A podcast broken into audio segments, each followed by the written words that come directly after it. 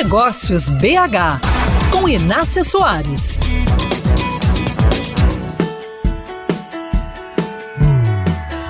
Nem todo empreendedor é um bom líder.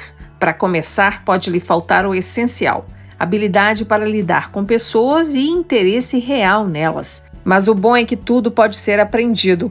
Conversei sobre esse tema tão importante para o desenvolvimento de qualquer empresa com a psicóloga e mestre em administração estratégica, Eliane Ramos.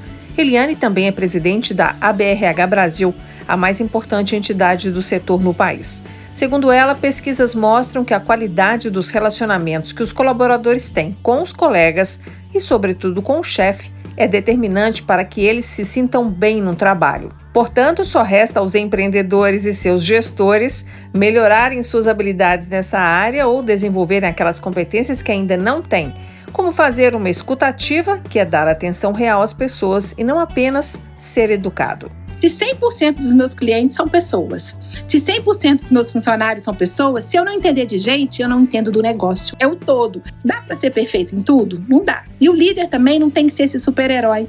Eu acho que o mito do super-herói acabou. O líder precisa ser humano com suas dificuldades, com suas vulnerabilidades. Eu não sei sobre isso. O outro pode me ajudar. Isso que é time, isso que é equipe. Isso não é mimimi. A gente sabe que a felicidade é muito importante, esse bem-estar. E, aliás, grandes empresas vêm formalizando essa preocupação ao criar a diretoria de felicidade dando a esse chefe a missão de cuidar verdadeiramente da equipe.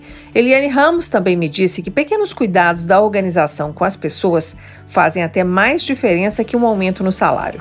Sentir-se bem no trabalho é razão para ficar. E isso, caros ouvintes, reduz o turnover, um sério problema de muitas empresas. A entrevista completa com a psicóloga Eliane Ramos está no meu canal no youtube.com/mesa de negócios. Acesse, inscreva-se e use todo o conteúdo para prosperar.